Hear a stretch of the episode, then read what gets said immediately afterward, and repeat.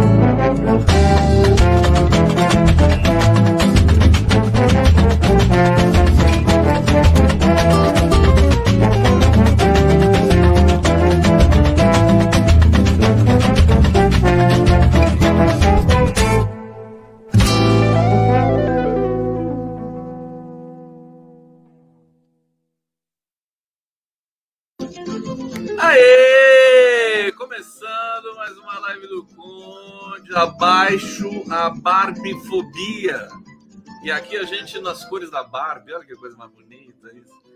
Olha, gente, no, eh, fiquem tranquilos porque o filme da Barbie parece que é um filme bom e tal. É, mas só pra gente brincar um pouquinho com isso. Tá todo mundo vestindo rosa, indo pro cinema. Eu falei, eu vou entrar nessa dança aqui. Achei minha touca rosa. Olha só. Achei um fundo rosa. e vou colocar a legenda rosa aqui para vocês. Vamos botar a legenda. É, e agora eu vou transformar ela em rosa. Quer ver? Quer ver como eu faço isso? É mágica. É mágica. Aqui eu vou aqui. Ah, que bonitinho. É, é meio lilás, né? Mas tudo bem. Vocês aguentam me ver dessa cor? Depois eu vou trocar. Depois eu vou trocar. O pessoal não gosta da Barbie então, o negócio é o seguinte: o, o, o filme também não gosta da Barbie. Esse pessoal que está indo aí é, é para nessa, nessa, nessa, nesse fã clube aí tudo mais, não está sabendo nada. É, porque o filme, segundo né, me chegou, faz uma crítica justamente ao, ao consumo, a essa, a essa estética, né? Brega, desenfreada da barbemania. Mas o que é mais interessante, o que é mais interessante é que os, os conservadores ultra-bolsonaristas não gostaram. Não gostaram, ficaram furiosos e eu estou me divertindo com isso. Então, se for para irritar bolsonarista, é comigo mesmo. Gente, começando aqui, live, nessa jornada, nessa odisseia ao vivo pela TVT de São Paulo, pela TV 247. Sejam todos muito bem-vindos, canal do Conde. Deixa eu ir para o bate-papo aqui, saudar vocês. Maria Noemi, olha lá, o fundo tá lindo, ó. Bota gorro azul para combinar, Condão. É? Ah lá, a Lídia Guiar não gostou. Pelo amor, Conde, não aguento mais cor de rosa. Odeio. Calma que eu já vou trocar isso aqui. Né? É só, ah lá, por isso não provoque é cor de rosa, é choque. Uhul. Ah lá, o Eduardo Ferreira tá me dizendo: cuidado com os evangélicos que não gostaram. Ah, tá, tá bom que porque os evangélicos não gostaram, eu vou mudar o meu fundo. O Levi Alves está dizendo aqui: Olá, gente boa, desde já bom fim de semana para toda a comunidade do Conte. Obrigadíssimo pelo carinho, pelo afeto. É, a Maria Noemi está aqui mais uma vez. Marta Queiroz, Cristi, Dulcilândia Pereira. Cristiano M, brasileiros e brasileiras, Wanda Rodrigues Conde, te amo! Obrigado, querida. Ana Pimenta aqui, salve Condão, salve Ana aqui com o Girassol. É, a Ana Tereza está perguntando: Conde, seu filho fez o teste? Ele está em teste ainda, viu? Quando tiver novidades, eu conto para vocês. Ele está lá todo lindão, é, ainda, ainda em processo de é, pre preparação não, está em processo de, de, de, fazer o teste, está lá dentro do clube. É, gente, vamos começar? Vamos começar isso aqui. Deixa eu trocar o fundo, né, para vocês não ficarem tão incomodados aqui. Eu hoje vou homenagear um pintor brasileiro e vamos ver se vocês identificam aqui, ó. Vou colocar essa pintura dele e daqui a pouco eu falo o nome dele para vocês. Tá bom? Olha, vamos, vamos avaliar e analisar essa questão da fúria conservadora contra a Barbie, né? Eles estão furiosos mesmo, porque a Barbie, o filme, parece que tem é, muitas cenas LGBTQIA, e, e cenas que é, levantam o moral né, dos LGBTQIA. E isso é muito interessante, é muito bom. E, e aí eu vou trazer essa informação para vocês aqui, né? Barbie desperta fúria conservadora contra atriz trans e feminismo, né? Círculos conservadores, círculos conservadores se reuniram em torno de um novo inimigo público, a Barbie.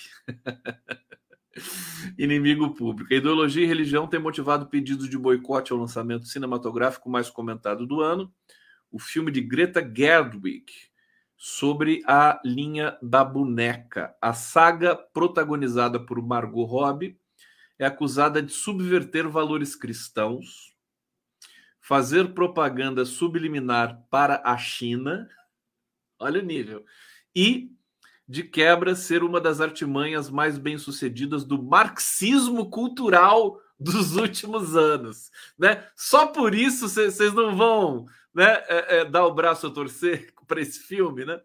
É, essa teoria conspiratória sustenta que a esquerda se infiltrou nas artes, na imprensa e em outras instituições para destruir a civilização ocidental por dentro.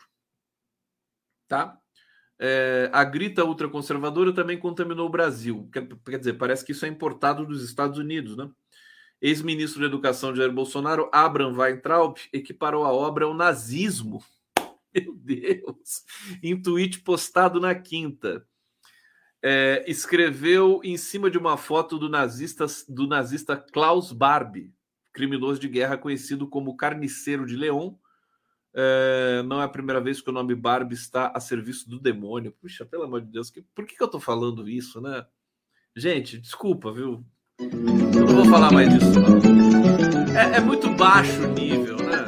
Muito baixo.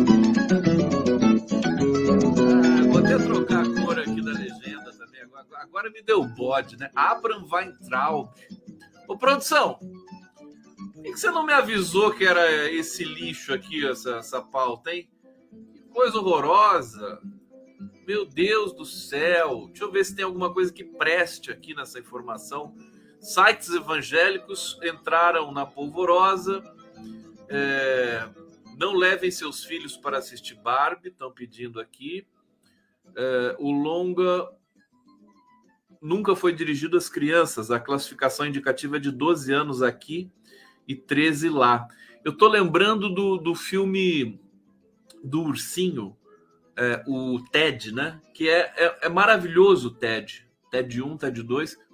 É, filme inteligente, né? É claro que é meio, meio pastelão também, né? Mas eu me lembro que o Protógenes Queiroz, que era um delegado da Polícia Federal, não sei se vocês conhecem, ele levou o filho dele, acho que de oito anos, para ver o TED. Ele saiu horrorizado do, do cinema e queria processar né, a, a, a, empresa cinematográfica, o cinema, todo mundo, não é possível um ursinho desse. O ursinho, né, no começo do filme, o ursinho começa a fumar maconha, cheirar cocaína, né? O cara é, é um viciado, é um tarado, né? E, e o, o Protógenes ficou alucinado. Acho que a Barbie é um pouco nesse nível, né? Não sei. Alguém viu o filme? Pode falar aqui pra gente no bate-papo? Vai lá, se entrega, vai, se, se autodenuncia aqui. Tenho certeza que alguém que está aqui no bate-papo já foi ver o filme e não quer confessar. Confessa confessa que a gente quer saber. Bom, o Gospel é, é, Mais, né, que é um, um, site, né, cita o Movie Guide, Movie Guide, isso, site comandado pelo crítico Ted Baer, é, presidente da, da Americana Comissão Cristã de Filme e TV, e diz o seguinte: o filme esquece seu público principal de famílias e crianças enquanto atende adultos nostálgicos e promove histórias de personagens lésbicas, gays, bissexuais e transgêneros. O filme, olha, o filme vai ganhar, pelo que eu estou sentindo aqui, ele tem uma pegada trans, né, para valer. É, isso é fantástico, gente. Isso aqui é o do Borogodó. Olha, tem deputada, deputada estadual em Minas Gerais, Alê Portela, do PL, pediu aos pais que não levem os filhos para ver Barbie, aquela coisa. Tá, tá, tá uma, é, uma histeria total. Templo evangélico em Goiânia, Igreja Casa, traiu a ira de irmãos de fé a usar um frame de Barbie para anunciar um culto. Gente, o pastor Pedrão, líder da comunidade batista do Rio, é, disse que a produção perdeu uma bela oportunidade de ser tão somente entretenimento. Quer dizer, a questão da sexualidade, mais uma vez, a Barbie ela mobiliza as, as nossas sensibilidades do mundo do consumo, né? É, eu me lembro do, do último filme do Stanley Kubrick, que é o De Olhos Bem Fechados, que é uma obra de arte, uma obra-prima, né? Maravilhoso filme, com o Tom Cruise e a Nicole Kidman. E a cena final do filme. Eu vou, dar esse spoiler aqui, porque o filme do, do Stanley Kubrick já é da, de 1999, né, gente? A cena final do filme é a filhinha do Tom Cruise e da, e da Nicole, do, das personagens, evidentemente, comprando uma boneca Barbie uh, num, num, num, shopping. Né? A meca do capitalismo. Né? Shopping é meca, shopping é igreja também. Né? essa coisa que a gente precisa levar em conta que é, vamos, vamos discutir a sociedade, tá, tá tudo por fazer. Você sabe que hoje eu participei de um debate, gente. Já sabem quem que é o artista que eu estou homenageando? Deixa eu colocar outra, outra tela dele aqui para vocês. Vamos ver se vocês descobrem quem é. E eu fico aqui, eu não vou falar. Vou colocar essa aqui. Olha que lindo isso aqui, gente. Hã? Quem que é? É um grande artista brasileiro, hein? É, consagrado, consagrado, uma figura fantástica. Estão falando aqui Portinari, não é Portinari. Não é Portinari. Vamos tentando? Vamos tentando. Ele é brasileiro, brasileiro. Brasileiro e não desiste nunca. É, participei de um debate com. Olha, a, a, a Lili TPS já acertou. É o Di Cavalcante. Ah, Lili, estragou a brincadeira. Dica Volcante para vocês aqui. Todo mundo pensando, eu adoro Portinari também. Portinari vai ser na semana que vem, tá? E mais artistas. Aliás, vocês que estão me assistindo aqui, mais artistas brasileiros, é, eu, vou, eu vou colocar na tela o e-mail para vocês mandarem para mim as suas artes para continuar esse processo tão bonito tão intenso de divulgação que eu tenho a felicidade de fazer. Tá aqui live do conde arroba gmail.com. E eu tenho que mostrar para vocês, eu ganhei um presente hoje, chegou pelo correio. Na verdade, chegou pelo pela pela pela, pela loja de molduras. É uma coisa, olha só o meu privilégio, né? Tá aqui live do conde arroba gmail.com para quem quiser mandar é, telas, a sua, a sua arte para a gente colocar aqui no fundo da nossa live, da nossa jornada. Deixa eu colocar para vocês aqui. Eu tirei foto, recebi os quadros é, pela, pela loja de molduras, né? Porque a minha a minha amiga querida que me deu de presente isso aqui, a Gi Rabelo, que foi uma das primeiras artistas que eu divulguei aqui no Chroma Key do Condão. Olha só, chegou em casa e eu fotografei, tá aqui. Deixa eu tirar aqui o banner. Olha só, eu ganhei esses dois quadros da Gi Rabelo, lindos, que eu fiquei apaixonado. Ela falou para eu escolher e eu escolhi esse, eu escolhi esses dois. Ele tá de lado aqui, os dois estão de lado. Na verdade, eles são, eles não são nessa posição, mas é, são lindos demais. Eu tô apaixonado e assim, ao vivo eles são mais bonitos ainda. São mais bonitos ainda. Obrigado, viu, Gi? Gi Rabelo, fantástica.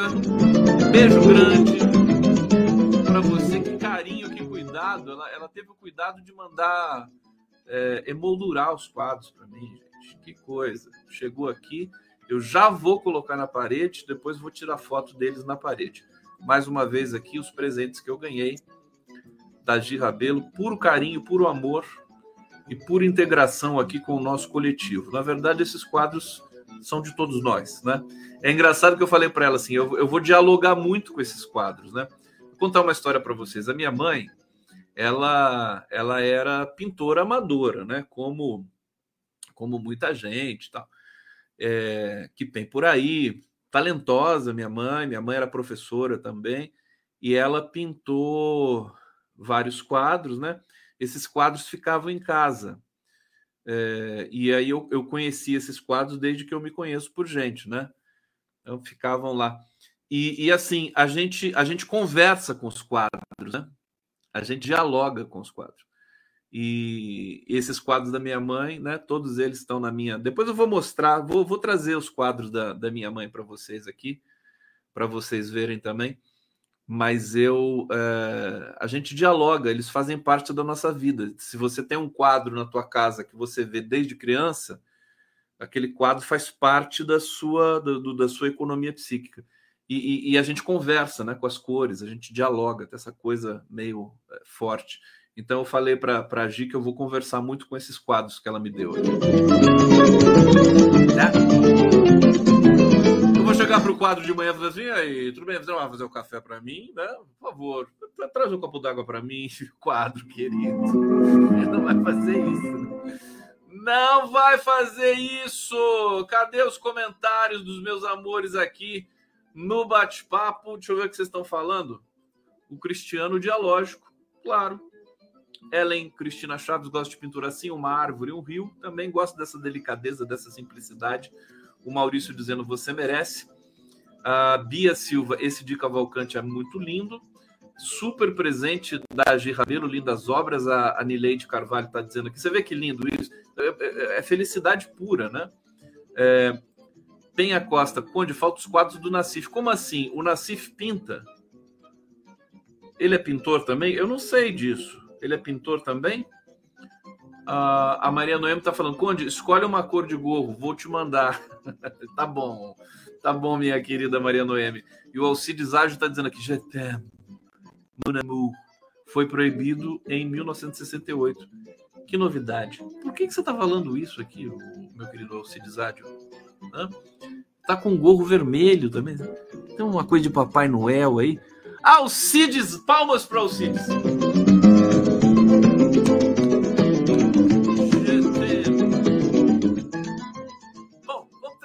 Bastidores de, de Brasília nessa sexta-feira, sextou. Uh, agora, é notícias boas, né? Notícias boas para vocês.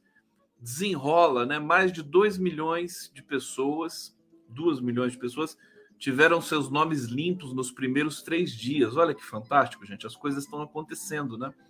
É, a ANBC, Associação Nacional de Buros de Crédito, informou ao Ministério da Fazenda que 2 milhões e 64 mil pessoas com dívidas de até 100 reais tiveram seus nomes limpos nos três primeiros dias do programa Desenrola Brasil. É, a medida não significa o perdão da dívida, o débito continua existindo, mas os bancos tiram os nomes do cadastro negativo, né? Essas pessoas podem fazer contratos de aluguel, contrato, novos contratos e tudo mais, em loja, crediário e tal. É, o programa começou a operar nessa segunda-feira, né? Primeira semana do Desenrola, e vai impulsionar, por meio de incentivos, a renegociação de dívidas de pessoas físicas em melhores condições. Tem um outro dado sobre o Desenrola aqui muito interessante. Olha só, Banco do Brasil, Banco do Brasil lidera em valor de renegociações no programa Desenrola e atinge 255 milhões de reais. É, vamos dar primeiro o lead aqui dessa informação para vocês. O Banco do Brasil está na liderança de valores renegociados através do programa Desenrola Brasil, com base em dados já divulgados pelas instituições, tendo atingido a marca de 255 milhões de reais. Em uma semana, a Caixa vem em segundo lugar com 68 milhões. É, Bradesco desnegativou 580 mil pessoas. Olha só que fantástico que tinham dívidas de até 100 reais. O C6 Bank fez o mesmo com 456 mil clientes.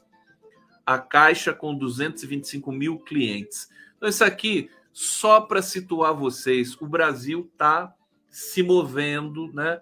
nós estamos, uh, o Brasil está sendo devolvido, vamos dizer assim, a, a, sua trajetória, muitos desafios pela frente, mas é, dá um orgulho. Nós, esse aqui é um, na verdade, um resultado de todos nós. Parar de ficar falando assim, ai, ah, viva o Lula, é o Lula. Não, todos nós fizemos isso porque nós elegemos o Lula e nós reivindicamos essas pautas e o Lula prometeu isso na campanha. Então, é um processo virtuoso do qual nós somos protagonistas também.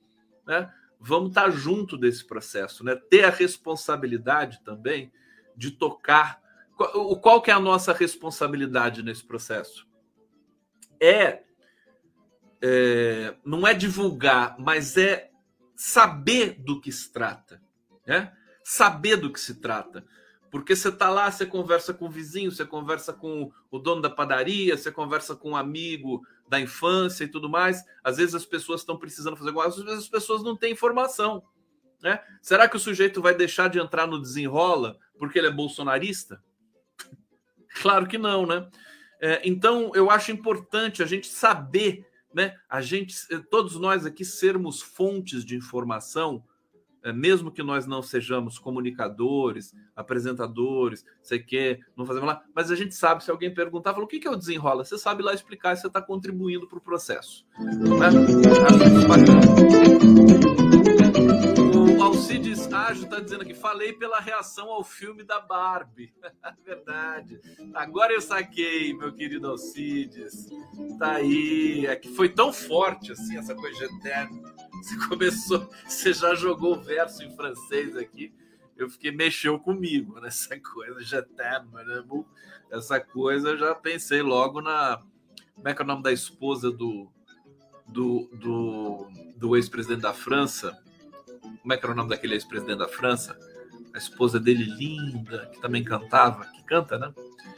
Esqueci o nome dela. Que coisa. É... Esqueci. Como é que é o nome da ex. Ex não. A esposa do presidente anterior da França, que era jovem também. Bom, vamos lá.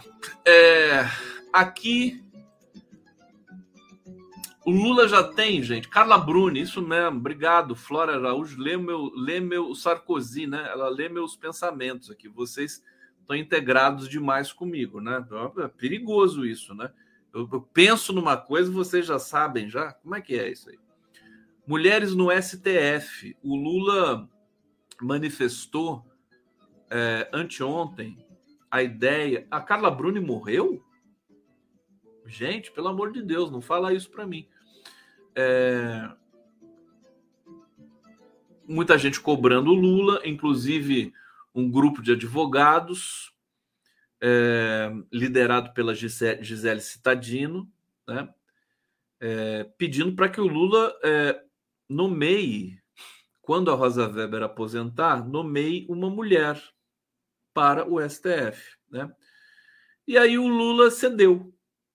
O Lula pediu nomes de mulheres. Eu conheço todas elas. Olha só, eu serei amigo de uma ministra do STF. É, deixa eu ver aqui. Bom, o presidente Lula recolheu várias sugestões de nomes para a vaga de ministra uh, Supremo Tribunal Federal. Aliados integrantes do governo têm levantado informações sobre, sobre as sugestões que vão chegando para ele. Lula tem pedido sugestões a todos, que têm insistido que a vaga deve ser ocupada por uma mulher. É, quer alguém com lealdade, o Lula, né? coragem para suportar pressões da opinião pública diante de medidas pouco populares. Os nomes que chegaram até lá são até agora são quatro: a Simone Schreiber, é, desembargadora do Tribunal Regional Federal da Segunda Região. Já entrevistei a Simone Schreiber, fantástica ela. Enfim, todas são muito competentes, né? É, a ministra do Superior Tribunal de Justiça, Regina Helena Costa, essa eu não conheço uh, e das advogadas Dora Cavalcante e Flávia Rahal. É, Dora Cavalcante, fiz várias, vários eventos com ela no Prerrogativas, igualmente com Flávia Raal, e é, são os nomes que estão ali na mesa do presidente Lula. Para é, indicar para o STF. Ele vai ter que conversar com essas é, pessoas, né? Tem um nome importante também, é, deixa eu ver se eu, se eu lembro aqui, que acho que deve chegar para o Lula também nos próximos dias. É, daqui a pouco eu lembro e falo aqui para vocês. Tem, enfim, no Brasil tem muitas. As mulheres são competentíssimas. Acho, inclusive, que para a PGR, que também está. É, o Lula vai indicar próximo Procurador-Geral da República ou Procuradora-Geral da República, porque o Augusto Aras vai estar é, tá chegando ao fim o seu segundo mandato. O Augusto Aras parece que quer um terceiro, uma terceira, um terceiro biênio à frente do, do Ministério Público, né, do cargo mais alto do Ministério Público, mas acho que é uma oportunidade de ouro para o Lula. Carol Proner, estão dizendo aqui, é, o nome da Carol Proner Carol Proner ela se tornou assessora especial do BNDES, né? É, o que não impede dela ser indicada para o STF também. Não sei se a Carol Proner gostaria de ser indicada, porque isso depende também do, do indicado, né? A pessoa pode não querer ir para o STF. Não sei se a Carol. Imagina a Carol Proner no STF, como é que ela ia como é que ela ia dar conta do Chico Buarque no STF? Né? O Chico Buarque é cheio de amor, lá querendo tocar. Tinha cara para mim e a Carol Proner lá no STF. Quer dizer, o Chico Buarque ia se mudar para o STF. Porque quem entra ministro do STF trabalha muito, né? A gente sabe disso. É... Tem Carol, Carol maravilhosa também, né? Ai, ai, ai. É, mas, enfim, não sei. Isso aí, sinceramente, eu não sei. E Soraya Mendes, né? É um nome importante, professora é, de direito é, em Brasília, foi uma candidata, uma anticandidata quando o Bolsonaro ia indicar um, um alguém para o STF. Então, creio que a Soraya deve estar no radar também é, do Lula. Deixa eu ver aqui. A Nileide Carvalho está falando: pelo amor de Deus, Conde, o Lula tem que tirar o Aras de lá. Eu acho que vai tirar. Hoje eu participei de um debate com o Zé Genuíno e a Vanessa Martina Silva no Opera Mundi sobre isso, sobre isso, mediado ali pelo meu querido Haroldo Cerávulo. É, o, o que, que o Lula vai fazer? Porque tem, tem, tem parece que o, o, Rui Costa da Casa Civil e alguns setores do PT querem a manutenção do Augusto Aras. Aí você vai perguntar para mim assim, jura? Mas por quê? Né? Como assim? É, o PT é isso, o Partido dos Trabalhadores também, ele, ele, ele vai, né? Ele vai se modificando, ele vai se adaptando às condições de turno. Temos de ser compreensivos com relação a isso. É, agora, eu acho que é uma chance muito importante para o governo colocar em discussão o que vai ser do Ministério Público depois da catástrofe que foi a Lava Jato. Né? O Aras foi um cara que, é, é, enfim, é, é, ajudou a jogar a Lava Jato no lixo. Nesse sentido, ele foi um. Ele, ele fez uma coisa boa, né? O Aras é anti-lavajatista. Agora, existe muito lavajatismo ainda na, na, no Ministério Público Brasileiro. Aliás, é o que mais tem em todo o tecido judiciário brasileiro. Nós precisamos é, é claro que não vai dar para extirpar de uma vez o lavajatismo, essa, esse câncer, essa catástrofe, mas aos poucos, pelo menos, a gente pode começar a tirar. E, e eu acho que é uma oportunidade muito boa para a gente debater, debater so, na sociedade, né, nos bastidores do governo, o que, que a gente quer para o novo Procurador-Geral da República, ou para a nova Procuradora-Geral da República. A gente quer uma pessoa com notório saber, evidentemente, isso é premissa básica, né? É, é, é digamos, pré-requisito básico. É, reputação ilibada, né? Como no STF também. Queremos isso. Agora, nós queremos uma pessoa que tenha uma expressão pública conhecida de todos nós, que seja respeitada, que tenha um compromisso com a sociedade, que tenha um compromisso com a democracia explícito, né? Que não seja suscetível a pressões, né?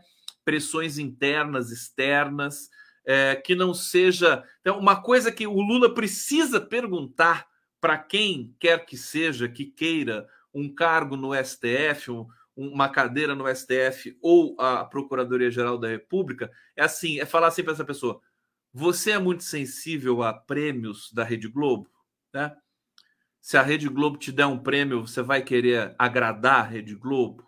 É, tem que perguntar isso claramente para é, quem for candidato à vaga. Porque a pessoa não pode ser suscetível, não pode ser que nem o, o Luiz Roberto Barroso, a Carmen Lúcia, o Luiz Fux, né? Essas pessoas fracas, pessoas fracas que, que, que alçaram cadeiras no STF e que a menor aceno da Rede Globo, da revista Veja, da Folha de São Paulo, eles amolecem e, e vão com a onda da, da, da questão, digamos, das pressões não do público leitor, né?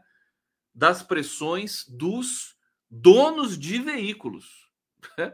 Porque todo esse chamego que a Rede Globo fez com, com a Carmen Lúcia, com o Luiz Roberto Barroso, com o Fux, isso é praticamente de, deveria ser criminalizado isso, né? Uma espécie com Toffoli, né? É uma espécie de propina, né? Só que você não, não, não, não é não, não dá propina em dinheiro, você dá propina em prêmio, né? Ah, o prêmio faz a diferença, você dá lá para o sujeito, o sujeito fica devedor, todo mundo sorrindo, tira foto, né? E, e aí essa pessoa fica ali, é, como ela tem, como, como esses ministros tinham fragilidades técnico-morais, me desculpem, né? Vocês são pessoas públicas e estão sujeitos ao escrutínio, né? Da população, do jornalismo, dos apresentadores, etc. Né? É, então, são pessoas fracas, né? Tiveram papéis importantes agora, mas a, ao frigir dos ovos, nós tivemos a democracia encalacrada no Brasil em função do STF. Depois o STF ajudou, né? Mas ajudou porque tinha uma figura ali, estilo delegado de polícia, que é o Alexandre de Moraes, que impôs respeito para todo mundo.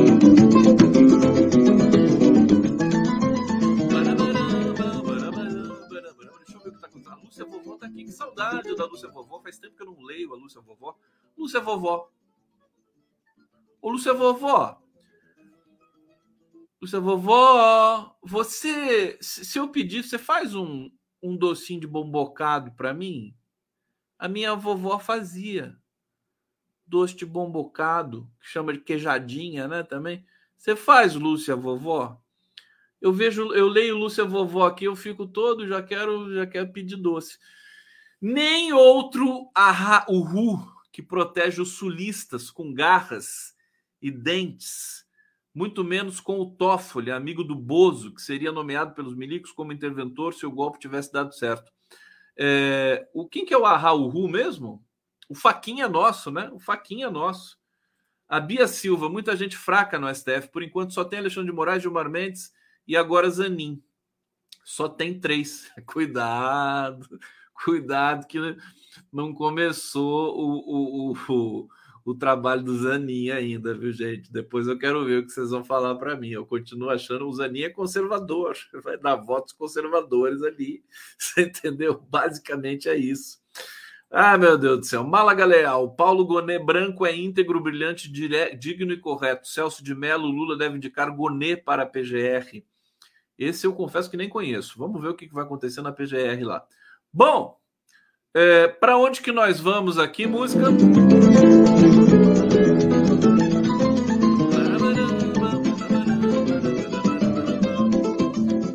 Coisa brutal que eu li hoje, gente. Eu estou aqui incrédulo com essa notícia. É, mas antes de, de, de, de ler essa notícia para vocês, deixa eu colocar. O chat é uma delícia, né, a Conceição? A Conceição talvez esse chat é ótimo.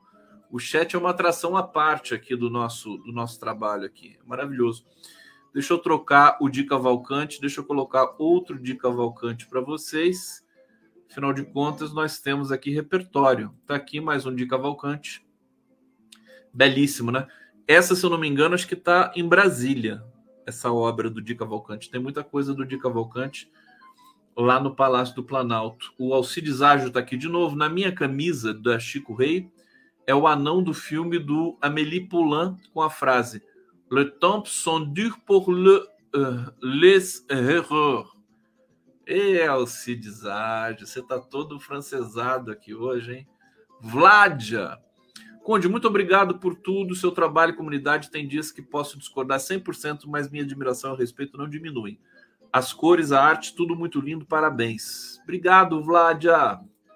Gabriel Santa Rosa contribuindo e o meu querido Hussein Brasil. Vou sair. Excelente final de semana a todos. Valeu, Hussein. Abraço para você. É, aqui, olha só que notícia impressionante. Olha só.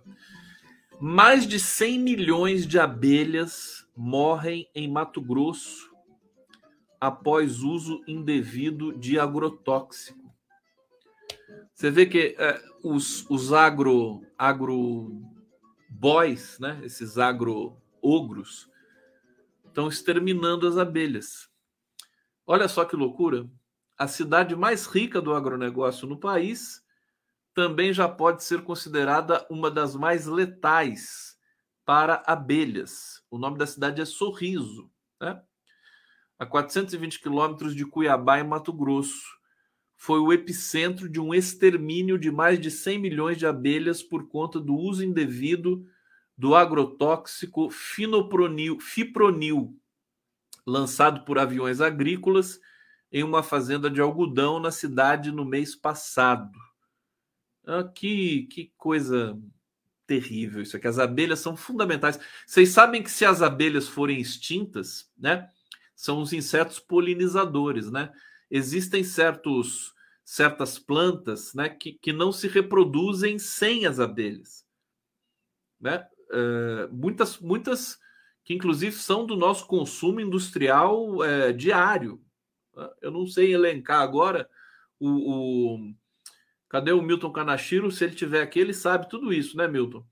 Mas é, se, a, se, as abelhas, por algum acaso, acabarem, né? É, a gente vai ter uma crise alimentar, né? Assim, sem precedentes. Pode, pode extinguir a raça humana. Eu já vi, eu já vi relatórios desse nível, né? Bom, o uso desse inseticida por via aérea é proibido. Um dia depois do despejo do agrotóxico, apicultores dos municípios de Sorriso, Sinop e Ipiranga do Norte registraram mortes instantâneas das abelhas em suas colmeias. Ao todo, 600 caixas foram contaminadas e perdidas pelos produtores. Eu quero saber quem vai indenizar né, esses produtores. Foi um verdadeiro extermínio por conta da grande quantidade, e sabíamos que era resultado de veneno que passaram em uma fazenda próxima. É, quem diz isso é a vice-presidente da Associação de Apicultores e Meliponicultores do Vale dos, dos, dos, do Telepires de Sorriso, Clacir Signorini. Cada caixa de colmeia chega a ter de 170 mil a 220 mil abelhas nessa época do ano, que é de alta produção de mel. É, nós fizemos esse cálculo por baixo, no mínimo, é, mas pode ser que o impacto seja muito maior, porque ainda tem abelhas nativas e silvestres que ficam na natureza. Essas nós não contamos, então o estrago pode ter sido até o dobro do que calculamos, diz aqui a Classir Signorini. Que coisa! Eu, fiquei, eu vi essa notícia, uma notícia terrível. Eu acho que isso é da alçada. É, não, Ministério da Agricultura que está nas mãos de, de alguém da direita, né? Está nas mãos de alguém da direita. É, Ministério do Desenvolvimento Agrário, acho que não, não vai versar muito sobre isso, mas também a Marina Silva, né? Ministério do Meio Ambiente também tem que entrar nessa, nesse circuito aí. É uma notícia assim abominável, né? Assusta, né? 100 milhões de abelhas. Meu Deus.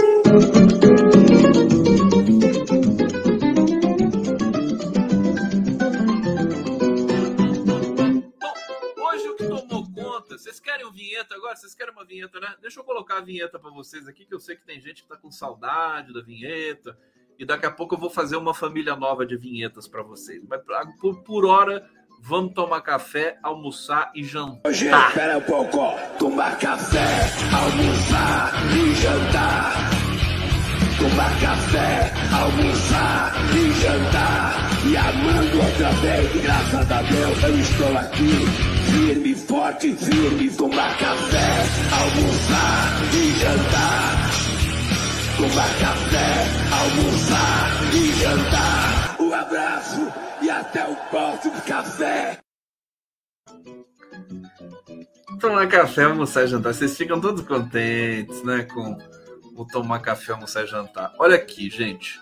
É, deixa eu trazer essa informação aqui para vocês, importante. Hoje se falou muito na no programa de segurança do governo, um programa é, importante. Que bom que o governo fez esse programa. É, Flávio Dino, como sempre, na linha de frente dos ministros que é, se mexem de verdade, né? É, e é, esse programa agora né, tem, tem frentes importantes aqui que eu vou dizer para vocês. É, quatro frentes importantes. O novo decreto de armas, com restrição de venda de pistolas. Então, o que, que aconteceu? A gente viu que o governo é, restringiu a venda de 9 milímetros e de, e de automáticas, né, de pistolas automáticas, para o público é, que não é, é de, das forças de segurança, ou seja, para os CACs, né, chamados CACs, colecionador é, e caça, caçador e que mais atirador, colecionador, caçador. E bom, o que, que aconteceu e por que o Flávio Dino estava tão indignado hoje na cerimônia? Porque é, as autoridades começaram a, as armas ilegais. O som tá ruim, gente? O som tá ruim? Tem certeza?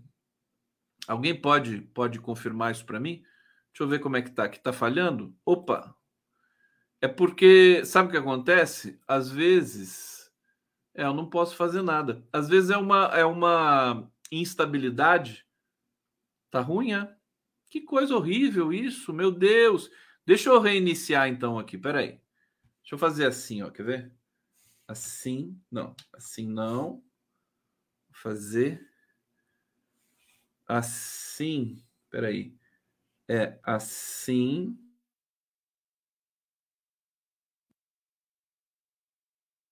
Melhorou. Me digam se melhorou. Alô? Hoje morreu o Tony Bennett, né? I up my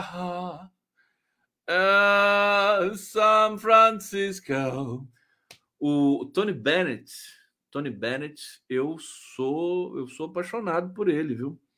Eu escutei muito Tony Bennett, melhorou. Obrigado, obrigado, obrigado. obrigado. Palmas, palmas.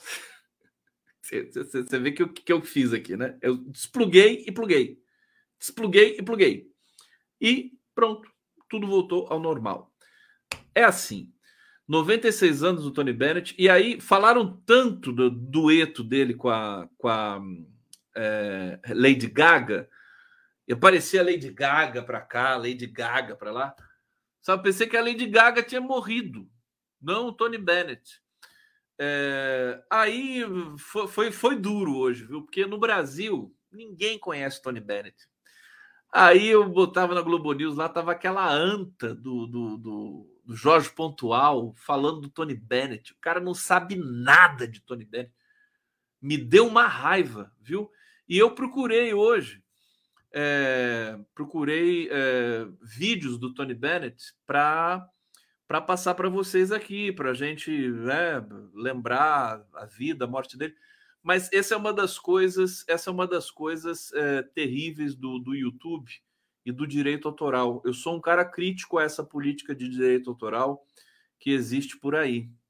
Ela, ela tem de ser aprimorada, sobretudo adaptada aos novos tempos.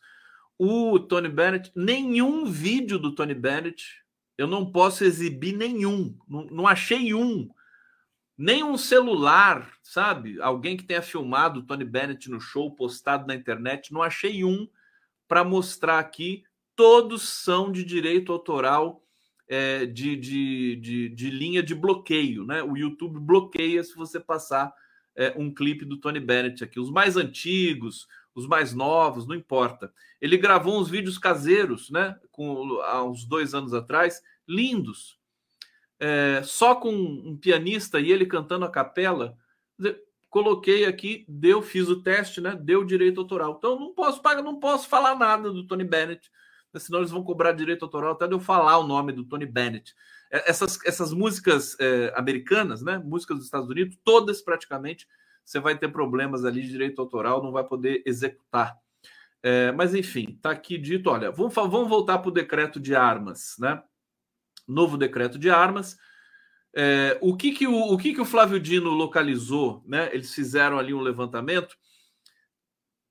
Antes de 2019, nas armas apreendidas, né, com traficantes, bandidos, milícias, etc., é, 9 milímetros correspondia por 3, 3% do total é, apreendido. Agora, né, em 2023, o dado é de 26%, são 9 milímetros, que é uma arma que é mais letal do que as outras, né? É, do que o 38, por exemplo, que é muito popular no Brasil. Então, o, assim, o que, que aconteceu? Essas armas que foram compradas, aspas, legalmente por colecionadores, elas caíram na mão de traficantes, bandidos, né? De bandidos. E, e, isso prejudica o trabalho. O Lula falou uma coisa muito correta hoje: falou, ah, eu quero polícia bem armada, quero o exército bem armado, não quero o, o, cidadão civil armado. Não quero isso. Eu quero as forças de segurança bem armadas para proteger. Bom, tem mais uma vertente aqui no, no, no, no, programa, né? Tem muitas, muitas coisas no programa de segurança do governo, mas tem a criação de estrutura para combater o crime organizado na Amazônia. Isso é um processo que vai ser obrigatoriamente lento, né? Mas evidentemente que tem que ter um pontapé inicial. Isso é muito importante. Inclusão de ataques em escolas na lista de crimes hediondos, Acho que é uma medida também muito simbólica, embora eu não tenha é, subsídios para saber se ela vai ter um efeito positivo na, com essa questão dos ataques nas escolas. Endurecimento de penas para ataques golpistas, como os vistos no 8 de janeiro.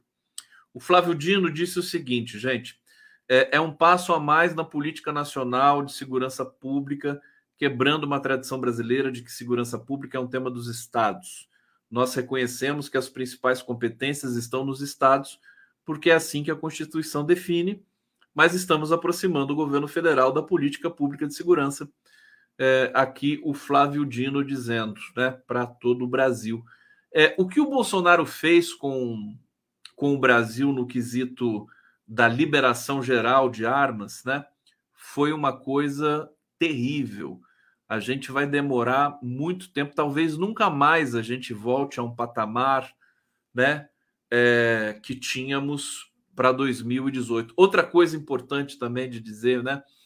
Esse, eu acho que essa classificação de caçador, colecionador e atirador, né, competidor, eu acho que isso está, tá, é, é, como é que se diz? está ultrapassado isso. Acho que precisa ser feita uma nova catalogação, porque assim, colecionador, colecionador de arma, sabe? Como assim colecionador? Por que, que uma sociedade tem que tolerar, mesmo se o cara for colecionador, que tem fetiche por arma, por que, que a sociedade tem que tolerar isso? Isso é um perigo. Né? O cara pode ser assaltado. Então, eu acho que não, não dá para tolerar colecionador de arma. Tá certo? Ou então fazer réplicas para colecionador, réplicas que não funcionam. O cara gosta de colecionar, não gosta de atirar, então você vai comprar réplica, meu filho.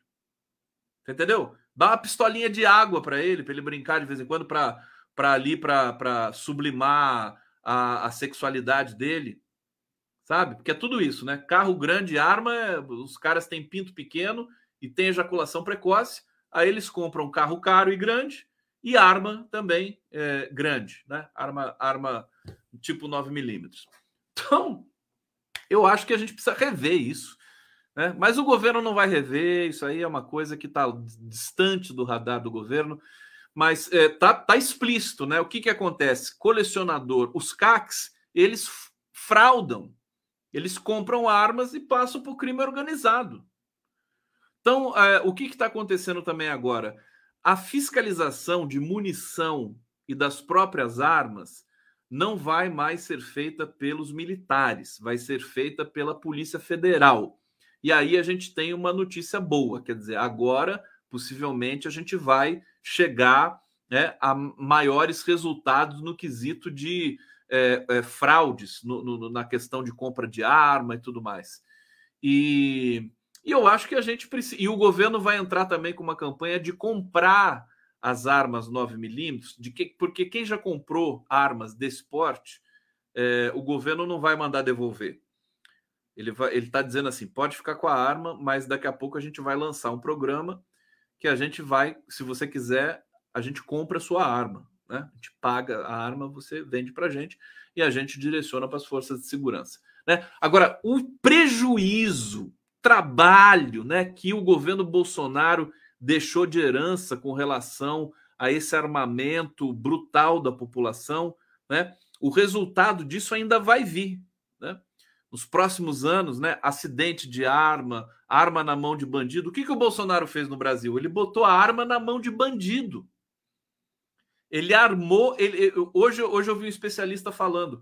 O Bolsonaro ele fez um recal, né? Ele atualizou as armas dos traficantes, dos, dos maiores bandidos do país. Então, é, antes do Bolsonaro, a, as apreensões não, não eram de pistolas automáticas ou de metralhadoras ou de fuzis. Agora é. Então ele trocou toda a geração, trocou a frota de armas que circula é, clandestinamente no Brasil. É esse, essa é a herança do Bolsonaro.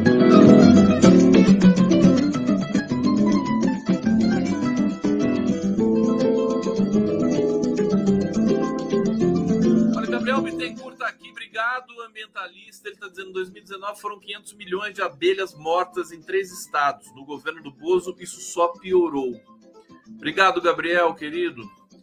É, Wellington Rabelo, bolsonaristas para o seu público são contra a Barbie.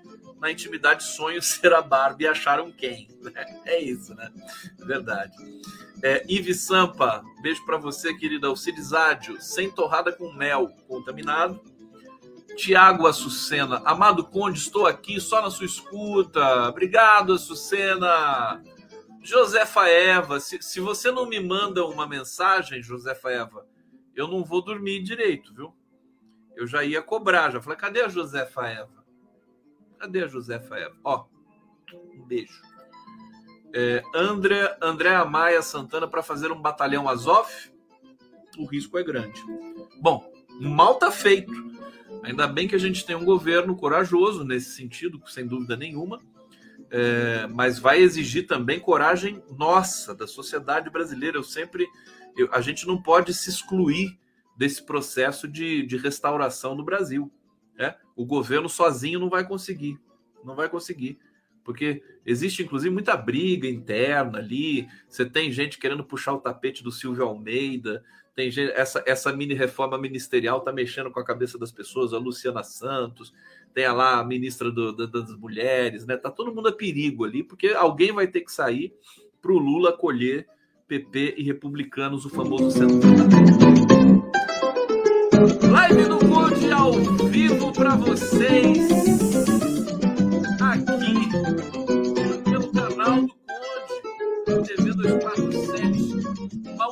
notícia que preocupa: olha só, movimentação de radicais sobre o 7 de setembro causa apreensão nas Forças Armadas. Vamos monitorar isso, né?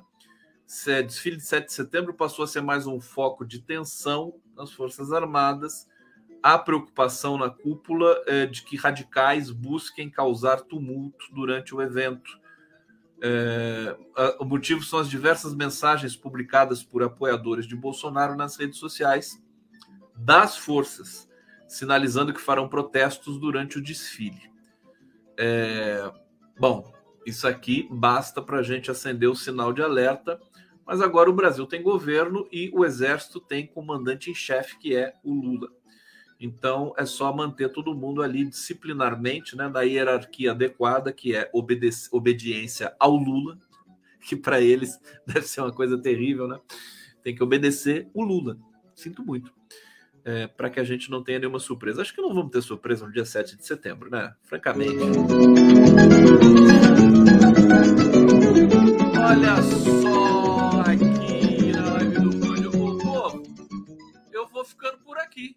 Condão tá aqui, cheio de amor é, com vocês. Vou ficar de abstinência. Nós, nós fique, ficamos né, no fim de semana em que eu não vou estar tá aqui, que a gente não vai estar tá junto.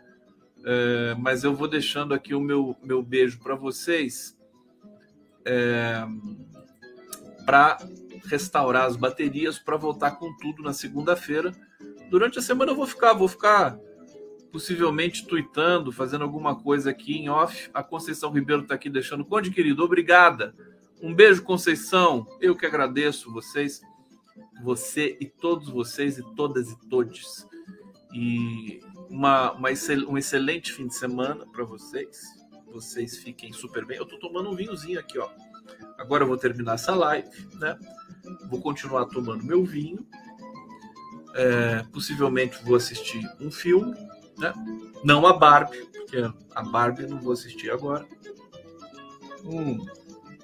Aliás, convidar vocês nesse fim de semana vai ao ar a entrevista que a Hildegard Angel fez com o Zé Dirceu. Amanhã, nove da noite imperdível. A entrevista com o Zé Dirceu tá sensacional. Então a gente se encontra lá. Eu vou estar tá lá ao vivo no chat, hein? Tá bom, gente? Um beijo para vocês, obrigado!